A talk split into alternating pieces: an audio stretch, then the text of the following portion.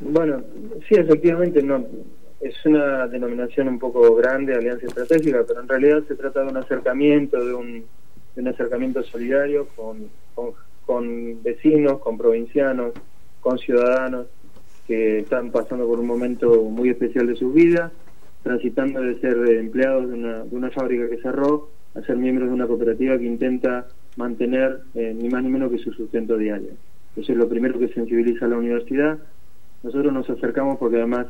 eh, tratándose de una empresa que se dedica a un rubro cual, tan sensible como la alimentación,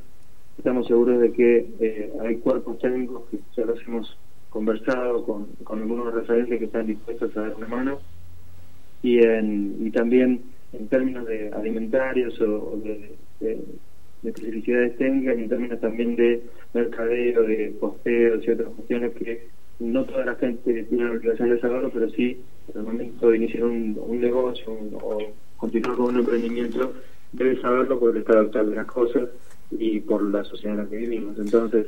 lo que hemos propuesto es un, una senda común para trabajar sobre las problemáticas que ellos tienen, sobre los temas puntuales que ellos tienen, brindar asesoramiento técnico y establecer eh, alguna algún eh, vínculo a través de proyectos o de gestiones frente a organismos de financiamiento públicos o privados eh, y demás, eh, una vez que eh, tengan eh, consolidada su situación. Hoy sabemos que además están en una situación muy especial, una resolución del juez que ha sido que, va en dirección contraria al reconocimiento de ellos como con posibilidad de operar la fábrica. Yo supongo que esto eh, también eh, es un es un golpe que ellos tienen que asimilar y tendrán que apelar la cosa, pero más allá de eso, me parece que es el momento de estar solidariamente en estos momentos en nuestro país también eh, acompañándolo.